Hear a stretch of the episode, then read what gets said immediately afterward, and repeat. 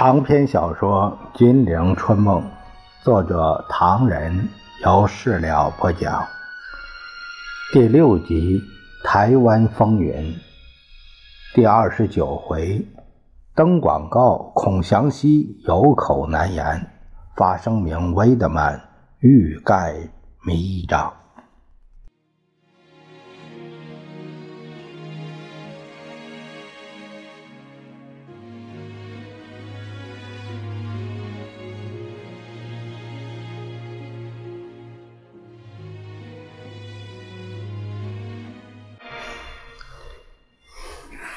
咱们话分两头，却说正当威德曼东飞西飞的时候，南京中央日报突然大爆冷门，一再揭露宋子文、孔祥熙两家族的官僚资本如何营私舞弊，如何利用地位夺取外汇、自肥等等，把宋孔的贪婪相描绘的淋漓尽致。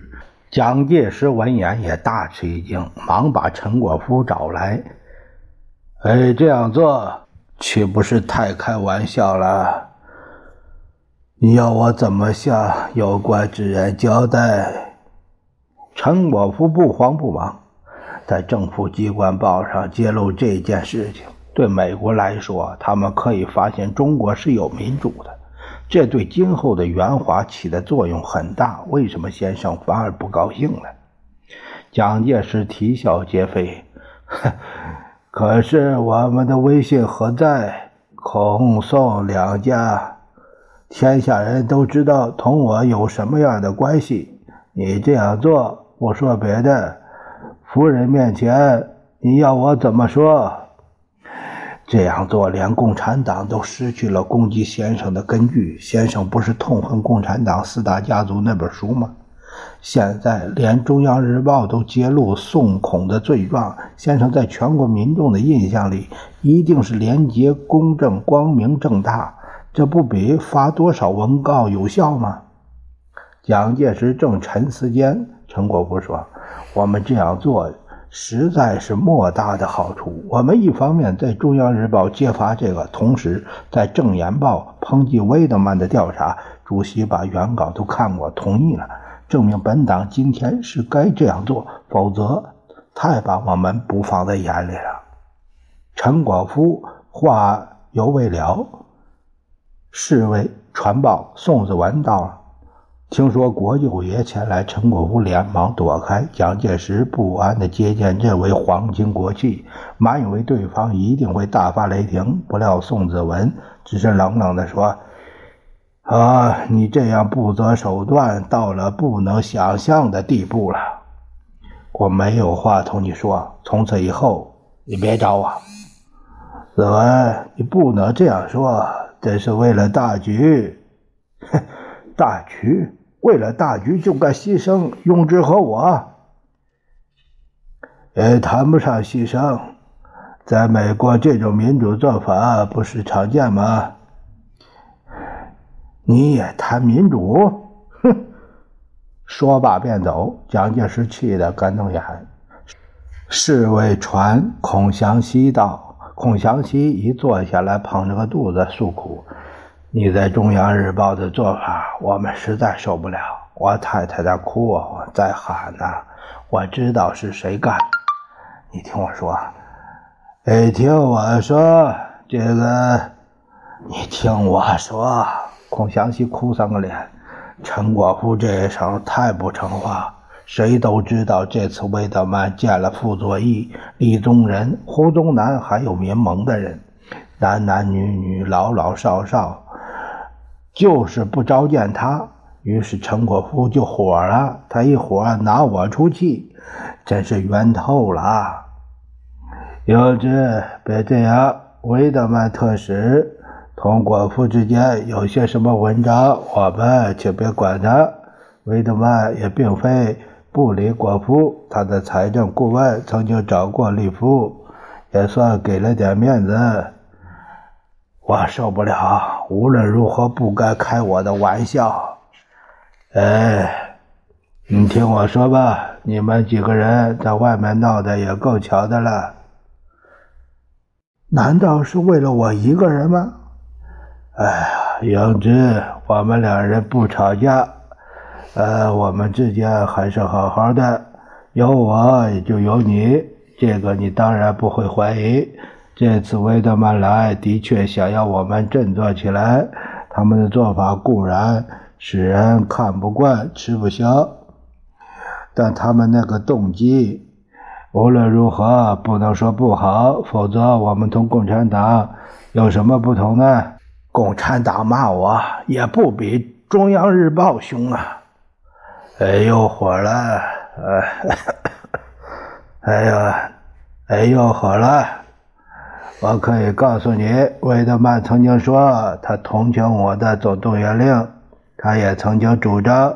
在目前局势下，政府充分容纳各党派领袖，扩大联合政府之基础，实在必要，因为这是孤立中共的最好政策。这个同我没关系，呃，什么没关系？关系大得很。维德曼没有说明还要充分容纳什么人，可是我们可以知道，他想拉几个民主人士。来点缀点缀，因此他的手法很明显：一方面由美国专家来改革行政、提高效率，同时冷落果夫、利夫他们，表示他们的开明。你说是吧？这个同我有什么关系？哎呀，又来了！怎么能没有关系呢？果夫、利夫他们也看清楚了这一点，在报上分头耍花样。一方面抨击你们，表示中国有民主；一方面抨击美国，瞧不起我们这帮人。果夫他们这样做，老实说是在同威德曼泡绯闻、做媚儿，希望引起威德曼注意，重用他们。可凭什么把我们扯进去？哎呀，为什么想不开？今日之下。你还有什么要求？你在美国的财产还怕下辈子吃不完吗？中央日报攻击你，美国政府还是欢迎你。你不信的话，可以到美国住几天，就可以证明我没有瞎说。孔祥熙做忧其状，他说：“你以为美国人瞧不起陈家兄弟吗？错了。今年五月二十六号。”美国《时代周刊》还大捧陈立夫，说他是以反共来救国民党的救星，说他代表中国几千年来的精华，说他不排外，是中美合作的桥梁等等。你有什么看法？蒋介石一怔，我认为魏德曼不会冷落他们兄弟，今天这样做，只是想想。孔祥熙再也说不下去了。气气哀哀地说：“那里，那里大有文章。这里边有什么文章？人家彭立夫还有什么文章可做？我管不着。不过我可以告诉你，一旦陈立夫在美国的名望比你高，那你看如何发展吧？我不是吓唬你，也不是想这个。”回击陈一拳，事实就是这样。他说罢便走，那肥腮帮子比平时高出一倍。咱们暂且不提蒋介石又为西西的做法费思量，且说孔祥熙一回去，立刻召开一个家庭会议，在低沉的气氛中，众人七嘴八舌，终于决定用孔令凯的名义在报端大登广告，措辞不要太凶。宋霭龄他说：“牵涉太广也不太好，只要就事论事算了。这一次我们只当吃个哑巴亏，以后再说吧。不过宋家、孔家不是好欺负的，陈家再要得寸进尺，哼，看那个病鬼还能活几天。”接着，以孔令侃剧名的广告出现在了上海几家报上，声明他以官价获得的外汇只有一百零八万美元，而不是一亿八千万美元。他承认曾经输入几套无线电器材、几辆汽车，但这些都是个人自用和扬子公司、汉口分公司所用，并未违反条例。中央日报刊载了孔宋违反贸易条例的新闻，是引用奉命调查违反贸易条例案件的监察委员王冠武之言。我在上海调查三个星期后，知道宋子良经营的福中公司和其他某些公司利有个人关系，获得种种特权。陈立夫、陈果夫便在《中央日报》做了惊人之笔。这些公司的经营足以证明政府官吏投资商业，赚取巨大的利润。王冠武接着便来了个建议，成立一个特别委员会，彻底。调查中国三大特权公司宋家的福中公司、中国建设银行公司以及孔家的扬子公司，来确定所检举的不法活动的责任，而且有关人犯要依法严惩。淞沪警备司令部出版的《大中晚报》更有趣儿，一方面刊登孔令侃的大幅广告，否认《中央日报》所载该公司的豪门资本所开设。同时，同日刊登了一篇社论，揭发宋孔两家其他的不法行为，大骂孔宋两家吸吮全国人民的职高，要求没收豪门资本，投入戡乱建国。事情闹大了，宋子文同孔祥熙、有明火、高三千丈一起去找蒋介石。宋子文大声说。你是主席，你今天爱怎么做就怎么做，难道一点良心没有了吗？没有我们帮忙，你以前的仗怎么打？今天的仗又怎么打？好，你今天眼看着大事不对，全部责任都放在我们两人肩上，这成话吗？你说说理由吧。他边说边气的直揉胸口。面对国舅爷的责问，蒋介石是又急又气，猛拍桌子：“中国的事情搞成这个样子！”谁该负点责任？我又不会抓人，让报上说点中听的，让美国人开开心，这一点你不懂吗？你不是最懂美国人的吗？不同意谈这个，你要牺牲我们两家来保全你一个，这办不到。宋美龄感到处境甚窘，他劝说：“算了算了，一家人哪有说不清的事情？”他先责备丈夫。不过，《中央日报》的做法是过分一点。他立刻用英语向孔宋两人说：“他昨夜没睡好，东北打得坏，鲁西损失两万多军队，豫东又吃了大败仗，他也苦。你们算了吧，万一他下不了台，闹出事情来，白宫连我们几个都要责备，那怎么办？”孔祥熙沙哑了喉咙。哎，不知道，他还要依法严办呢。别听他的，他那个宝贝儿子当年在苏联大义灭亲，骂死了他。他对外扬言这个长那个短，现在他的宝贝儿子不是在他手下干的挺有劲儿吗？宋子文恨恨地说：“我告诉你，我伺候不了这个人了，我走了。”孔祥熙也瞅了蒋一眼，走了。走了，蒋介石带两个人离去，喃喃自语说：“走了，走了，走了，我也要走了。你上哪儿啊？呃，去训话。找谁训话呀？高级将领们，等我训话。”蒋介石若无其事地说。近来高级将领不断被俘，实在糟糕，所以把前方凡是能抽调出来的高级将领都调到南京来听训。我们想到了应付办法。宋美龄不放心，同他一起出席。果然见蒋介石一到礼堂，就开口说道：“各位同志，小心！”最近战场上有一个现象很不好，我们高级将领给俘过去太多了。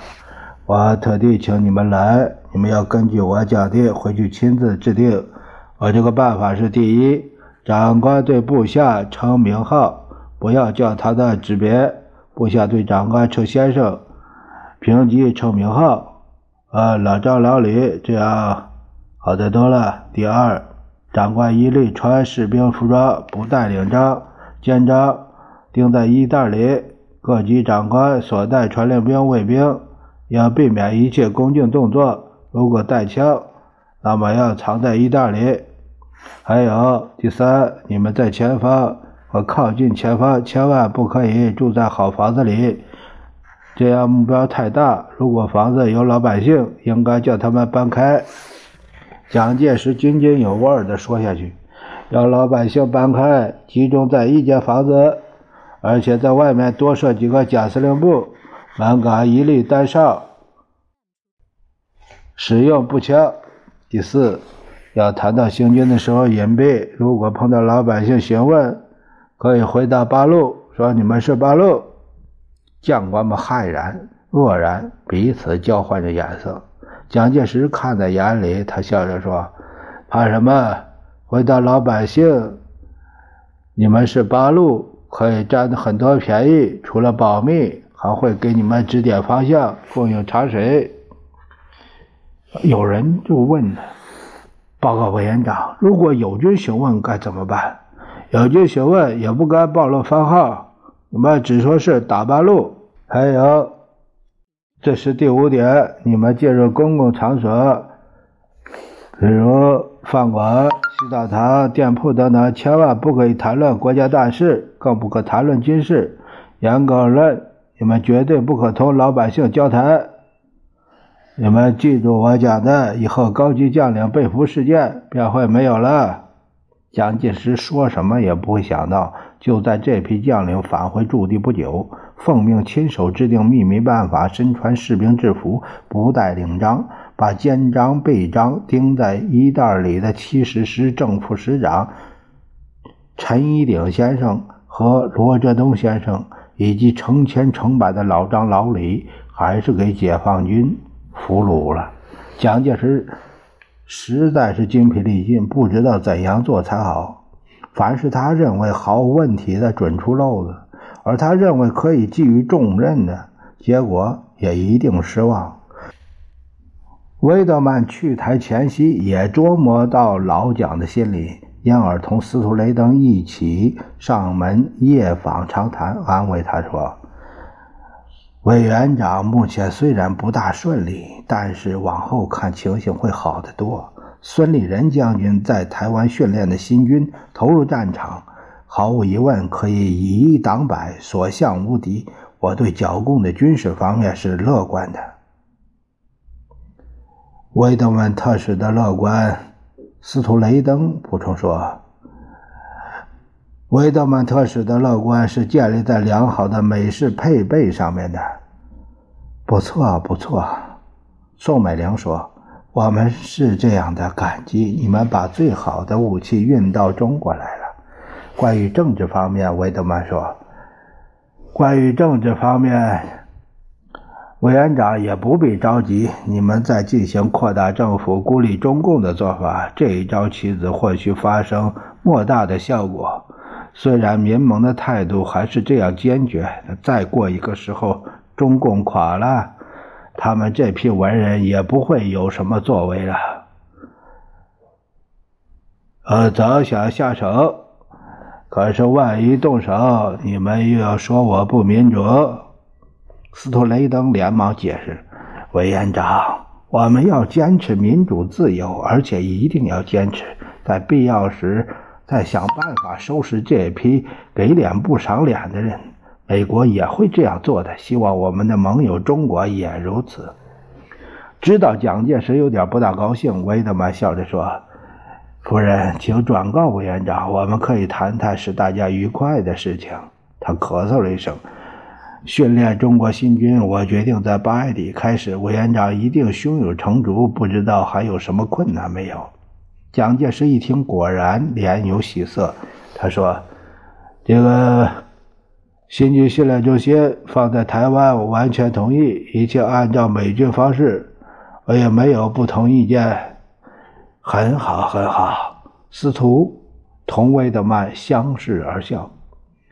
为了省钱，我赞成在台湾训练新军，可以利用西南海岸日军留下的旧有设备作为基地，必要时再扩充。很好，很好。威德曼问：“你们参加训练的行政工作人员大概有多少？当然，这个数字不包括我们的顾问和专家在内。呃，大概有八千人。”很好，司徒说。初步也足够了。决定先训练哪个师呢？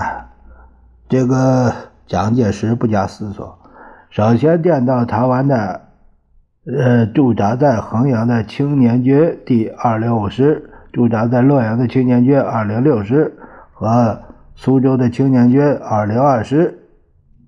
韦德曼拖住下巴说：“委员长，请放心，这三个师训练之后，一定可以扩充到九个师。贵国军官大概有多少名可以派到中国来？这个我已经说过了。我们还有一些手续，例如华国会和华盛顿联合参谋部的批准等等。不过这些事都不碍事，任何民间的反对都没有用，因为这是白宫的决策。帮助委员长杀共产党。”啊，至于第一批美国军官到中国，大概为数在八十名左右。司徒接着说：“委员长，昨天国防部通过的新军训练计划，特使还没有看到文件，你可以当面告诉他。